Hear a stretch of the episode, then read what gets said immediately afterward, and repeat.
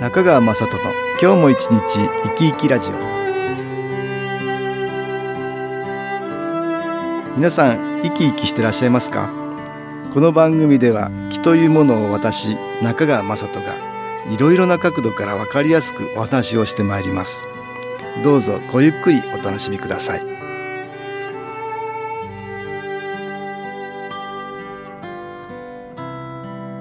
川雅人の今日も一日生き生きラジオ。この番組は気のある生活あなたの気づきをサポートする株式会社 SAS がお送りします。おはようございます。株式会社 SAS の中川雅人です。今日は特別番組ということでホリスティック医学の第一人者小光良一先生にお話を伺いました。小光先生は小光産経病院の名誉院長。ホリスティック医学協会の名誉会長であり NPO 法人小光良一場の養成塾を全国で展開しています。著書には五木博之さんとの共著健康問答をはじめ本当に数多く出版されています。小光先生は私の父先代の時代から新機構に関わってくれていますし私ども SS が出版している情報誌月刊肺炎期にも毎月記事を寄せてくれています先生が先代と知り合った頃の話からお聞きしましたインタビューをお聞きくださいええ、そうですよね。何歳になったんですか？私ね55になりましたえ、55五。ああ、松井と同じだ。五五だ。働き盛りですよ。五五じゃ。ね。先生が私八十だから、もう、もう、あとはもう沈んでいくしかないんだけど。いや私の父とああ、そうそうそう。ああ1936年そうですね昭和11年。そうそう。あああれ、六十歳ぐらいの時亡くなったんでしたっけね。お父さんはね。60になるうん。ほんの手間でした、ああ、そうでしたか。だから59ですね、その時はねであの頃にはだから先生にはいろいろ助けていただいて、あいえ、とんでもない。えー、随分とお世話になりました。ねいや、いや、いろんな思い出がありますよ。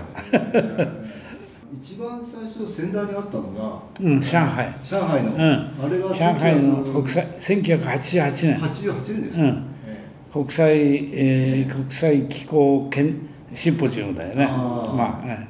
あれがね上海としては第2回だったんですよねで第1回はね日本から何人か行ってるらしいけど2回の時に大勢行ったんですよねそうそうたるメンバーそうそれであの時はね中川先生はね肺元気持ってきてはいはいはい。ね。ええ。やってたんですよ。やってましたね、そうです、ええ。肺元気でね、え。まあなんていうか学会でああいうものを持ち出してくるっていうのは普通はないからね。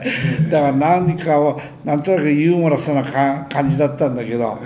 そして帰ってきたらあそうそう。飲もうっていうわけですよね。池袋界隈のね居酒屋でね、えーお父さんとね誰かもう一人いたと思うんですよで私行ったら実はこういうわけだと。白髪の老人が夢枕に立ったと。ね。で あんた気が出るからえ明日からやりなさいって。言ったでちょっとやってみるからお先生きあの感じてくれるっていうのいいですよっつったどっかちょっと物陰へ行ったんですよ。でねまた戻ってきてねえ何か感じたかいや何も感じないって。そっから始まったんだよね、うん、それでね結局ね、まあ、同じ年っていうこともあったしやっぱり和気あいあいと付き合ってたからね結構ねうちの病院来て患者さんにこうやってくれたりね気楽にやってたんですよね。でそれであの下田の合宿みたいなのええあねあったしあれも本当にね大勢集まって正解だったよねいつもね。1990年からやって94年の年までは、うん。え新聞でやってましたね、あうん。それから別のとこ行ったんだ。よそうだ。そうだ生駒のね。生駒。うんそうそうそう。うんうん。え今あれ会長さんはやっぱりああいうその集まりはええ。コンスタントえいにやいや毎月、あの研修講座ですね、ええ毎月やってます。毎月やってます今は生駒ってところはやめて、ねええ各地であなるほどね。あっちこっち行ってですね行って。そこで何十人か、ああ。ね怒られるんで毎月うん。そこで、ね。やり打ちしてます、はい。えー。日本に落ちた原子爆弾。これが作られた時にウラン採掘に従事し放射能に被爆したホピ族の人たちがいると。彼らを気候で治そうと私の父と帯津先生はネイティブアメリカンホピ族の居住地を訪れています。もう一つはホピ族ですよ、あの時はね、あのね、中川先生ね、私に電話してきてね、ホピ族のとこ行くんだけど、一緒に行かないかって言うんですよね。で私はね、そんな暇ないしね、ホピ族もなんだなんだか事情わかんないから、いやいや、でもそんな暇ないですよって言ったらね、費用はね、俺が出すよって費用を出してくれんじゃ行こうかなって言って、それでついてったわけで。ビジネスクラスに乗って並んで座ってたんだけど長野先生のやっぱりね見直したっていうかね魅力はね機内食をねうまいうまいっつって言いながら食うんだよね。これうまいやなんつってこう見ながらね。いやそうですか。それがね素直でいいのとね。どっかでの乗り換える時に行っちゃったんだよ向こうの飛行機はもうね。フェニックス。うんそれでホテル取って一泊してね。あれも結構楽しかったしね。それから向こうに行って被爆した病院に行ったんだよね。でそこの院長と会って被爆したあのインディアンの人たちがみんな入院してる人が結構それでそこに治療しに行くっていう治療そう。それで治療するっていうんでそこの院長に話したら断られてたんだよね。うんそれで断られたんでね。そしたらその案内してきたやっぱりインディアン関係の人がそれじゃあもう病院でやんないならお家にいる人で被爆して苦労してる人たくさんいるから公民館みたいなコミュニティセンターでやろうっていうことになってねでコミュニティセンターで皆さんがトラックに乗って続々と集まってくるんですよね。なんかあっという間にねそれからな中川先生こうやりながらねこれは大変だなんですよねだって大勢いるから。どんどんやってくるんですか、人がでね、それでね、あの口コミで入ってくる。だから、一回やった人が帰って宣伝するでしょ、面白いのが来てる。って。でどんどん来る でこうやあのね「大内先生やってよ大内先生も」ってねでこれじゃ間に合わないよなっつってねそれで私もしょうがない隣でこうやってやってね。うんそれでもう満員になってきたらね今度はもうもう逃げようっつってね。そう言って裏口からみんなでうわーっと帰っちゃったんだよね。まあおかしかったけどね。でもあの現地の人は喜んでくれてね、ええそれからあのインディアンの長老の家へ行ってお昼ごちそうになったら生の人参なんか出てくるんだよな。一本丸ごとかじんなきゃ。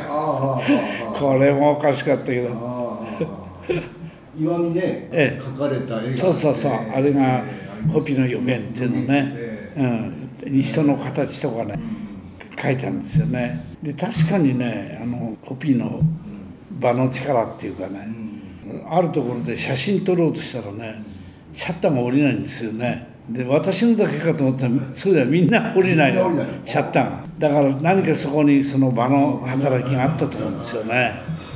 ちょうどあの後ですよね一回倒れて。そうそうあの後はねえ帰ってきてから、うん、私がね入院したんです自分の病院へね、それはね3月行ったのが8月だ入院したのはね咳がねものすごい激しい咳があって止まんないんですよ。それでとにかく入院しちゃおうっつって入院したらすぐに咳は止まったんですけどね。今度は痛風が起こってね足の関節の。で結局ね1週間以上入院したんですよね。痛風が和らぐまで。その時に中川先生が倒れて。そうそれでなんかどっか東京の大きい病院に移したいと。長野かなんかで倒れそうそうてねで。そしたら言うから「いや俺も入院してんだ」っつってね。でで中川先生は3ヶ月後には復帰しましたね。ああそうでしたか、ええうん。そうでした、まだいや仕事はするって言うんで、え 決してやめないって言って、えうんうん。本当ね。ええ。6月にだからもう仕事してたんですで12月にまた倒れてなくああそそれは 2, 二度目のがね。ええそうでした、ええ。その時はもう処置のしようがなくて、ええ本当ですね。あーぽっくりいっちゃったみたいうんなですね帯津先生の2014年の著書に粋な生き方という本があります。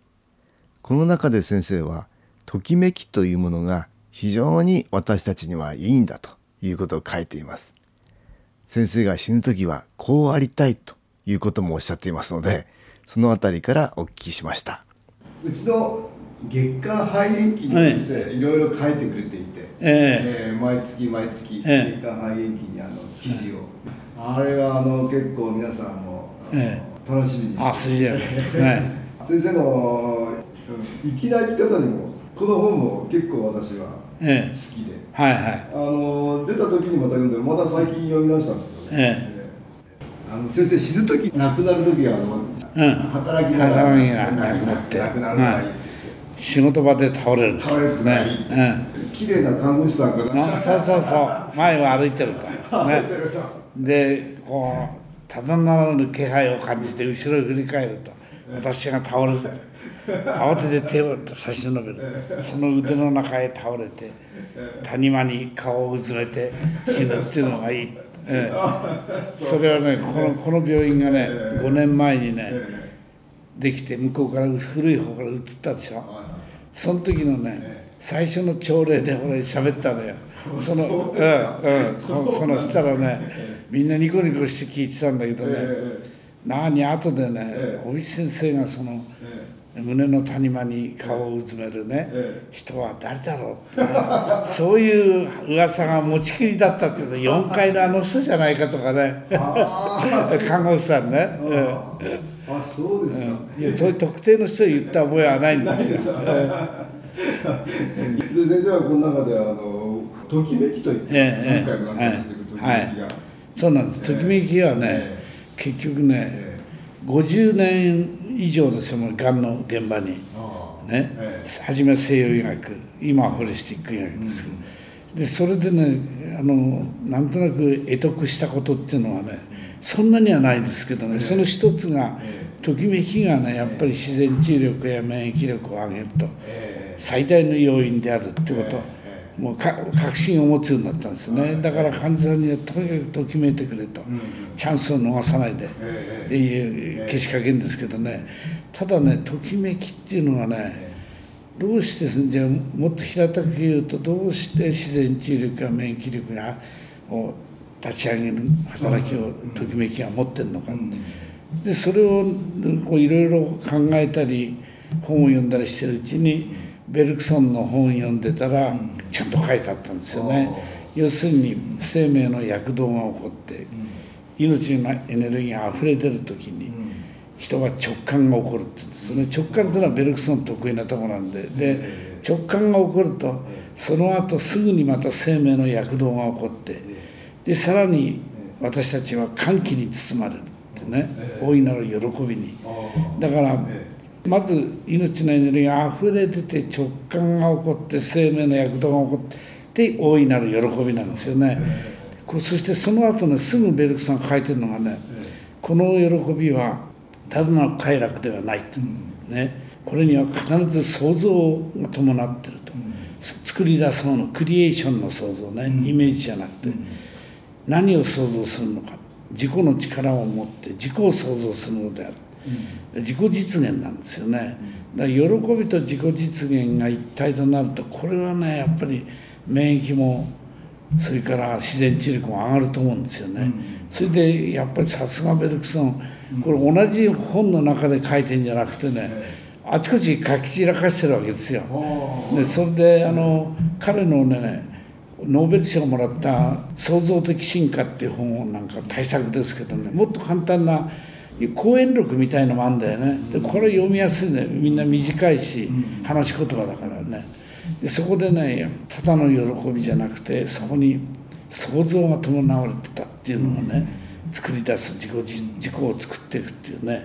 これが私はやっぱり、まあ、キーだと思うんですよね。それでその上にまだ彼はねこの歓喜創造こういったものがねただこの世で起こってるわけじゃないと。これは将来に対する何かの備えだって言うんですよね。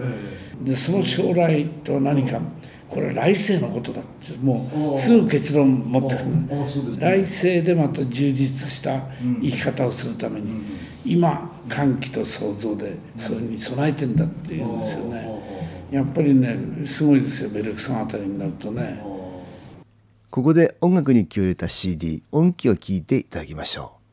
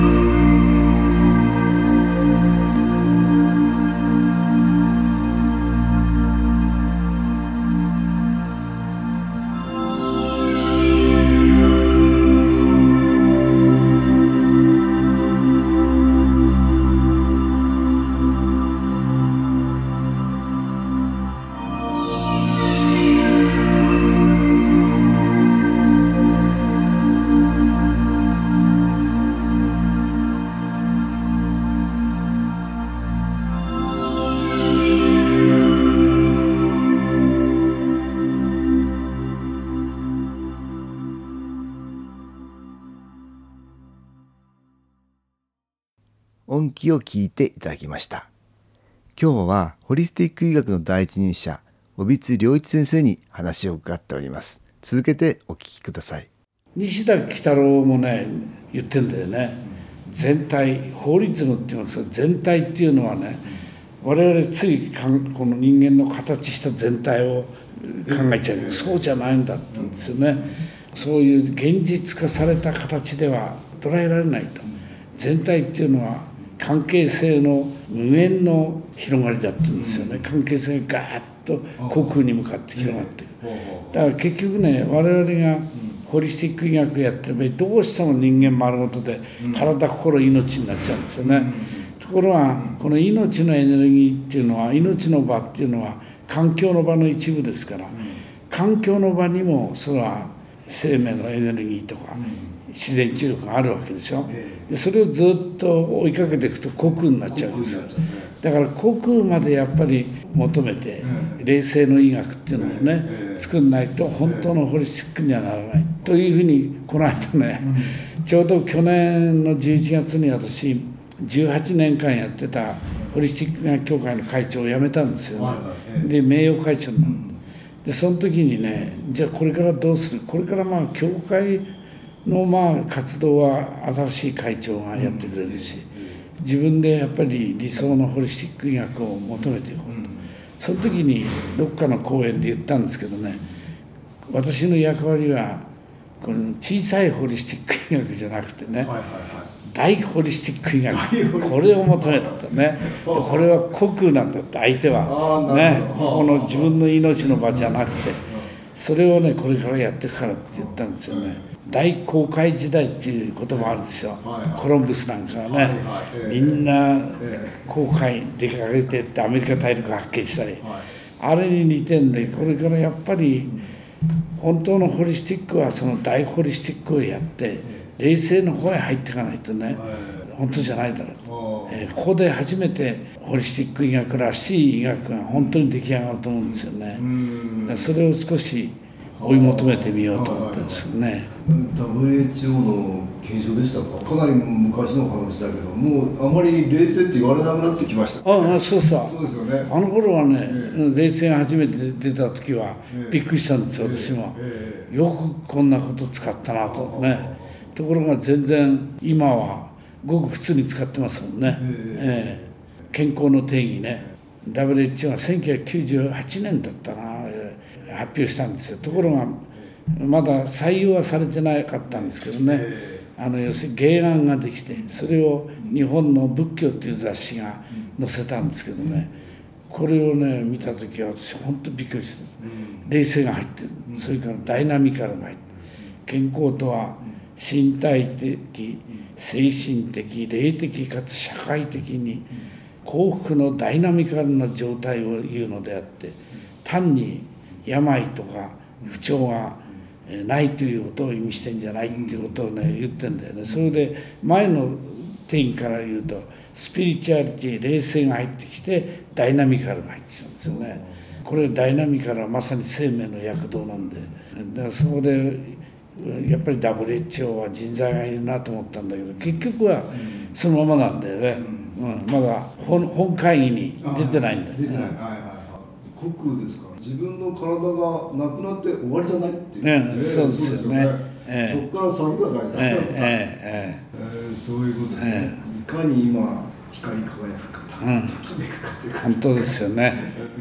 人生には締め切りがあるっていうことを言われてますよね。だからあの亡くなる時が決まっている、だからいいんだと、んあー飛び立つ時に、え羽ばたけるように、えうんそうなんです。いやいい加速して止めておかないとね。うん加速するためはだから、ええー日頃の準備そうそうそう。ですよね、はいぼやっとしたら、えー本当ですよ。ぼやっとしたら。そうそうそう。あーいうことですね。ある覚悟を持って臨まないとね、ええ私もねだんだん朝がね早くなってきてね。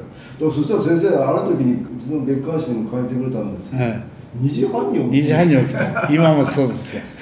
そ れ先生はだんだん早くなってるんですか？えもうね2時半で大体止まってます。もうこれ以上上げないでもね大体6時半には晴れて晩酌が行きます 今はその6時半ですか、その晩酌がうん。最高のときめきだった、そう。そこに仕事が残ってたらね晩酌にならないから。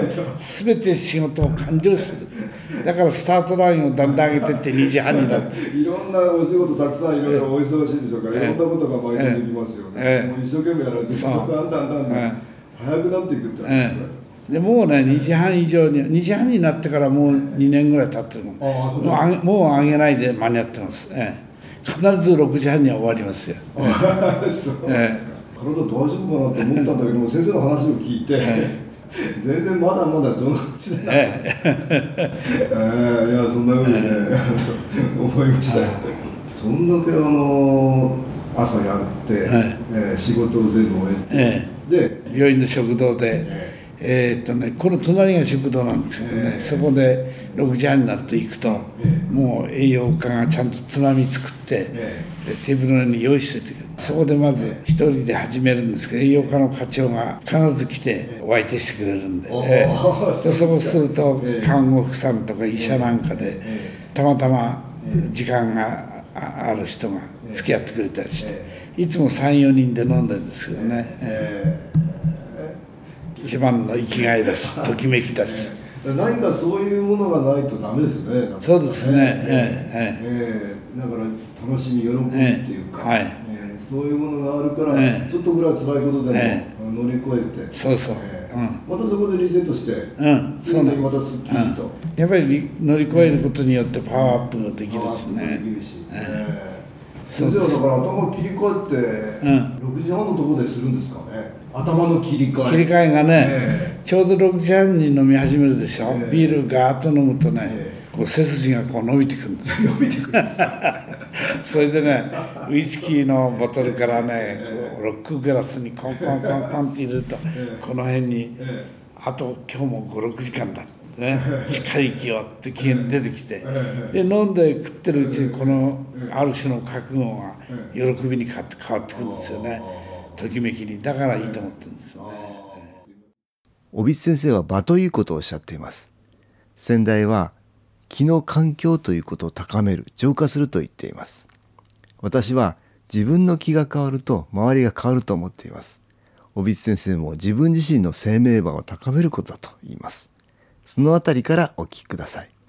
場を高めるええ、場のエネルギーを高めるってことね、でそこにいる人たちの努力でみんな自分の内なる生命場のエネルギー高めてそして相手が高めるのをサポートしてでこの共有する場のエネルギーがそうするとだんだん高まってきてそうするとまた自分の内なる場も高まるってこういういい循環になってくるね。循環になってくる。えそういう意味ではその家族っていうものが、そうですね。非常に重要かなと思うんええですけど、そうですよ。家族がええ。最小単位の場ですからやっぱりね。ね。ええまあ、それは家族が大変な時には自分が助ける方、うんうん。助けてもらった、ええまあ、えで。すね、ええ。そう会社なんかでもねやっぱり人間関係がお思わしくなくてこぼしてるね人がいてうん。これあなただって当事者なんだからうん。努力してうんその自分が属してる会社の場を引き上げてうん。みんながそれで引き上げていくんだ。よ頑張んなきゃダメだ。でこの間もね外資系のお女の子がねえ乳がんの手術した子でええ。女の子っつっても40ぐらいなんだけどこれがねえもう会社がひどいんでねもう辞めたいんだけど辞められないえはいはいでついこの間辞め晴れて辞めることにしてええ。さっき来たんですけどね顔つきが全然違いますね。もそうね若返ったっていう感じですよね。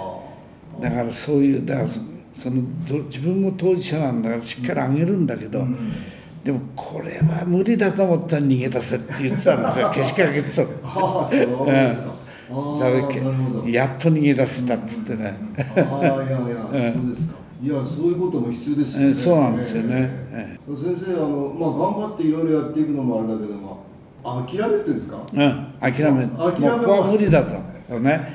べ別天地に行こうって。それでいいんですよね、ええまたそこから時々が始まれば、えええあのいや先代はよく「お任せ」って言ってたんですけど、ね。え時にはあの方向がいろいろあるから任せることも必要だという、えそうですよね、ええ大きな流れに任せるとちょっとうまくいかないなって時うん、その久喜修造さんの「息とは息の構造」って本に「赤抜けして張りがあって色っぽい」って書いてあるんですよね。その赤抜けっていうところにね「カッコして諦める」って書いてあるんですよ。でやっぱり生きな生き方の中にはね諦める妥協するっていうところがやっぱり必要なんですね社会的な、まあ、付き合いですからみんなね。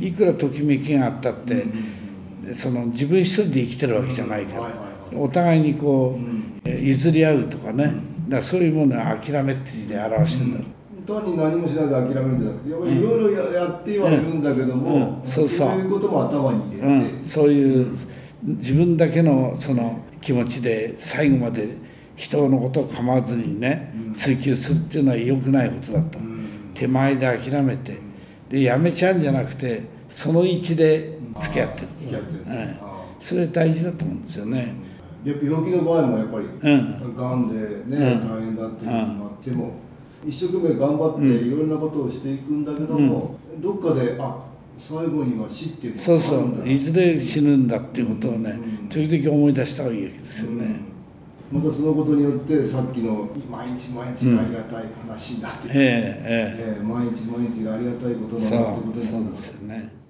今日はホリスティック医学の第一人者帯津良一先生にお話を伺いました。先生は80歳になりますが仕事充実晩酌にときめいて実にお若い。気力充実といった感じです。私もこのインタビューで先生のいい気をたくさんいただきました。いかがでしたでしょうか？この番組はポッドキャスティングでパソコンからいつでも聞くことができます。SAS のウェブサイト www. 機構 .com 新機構は SHINKIKO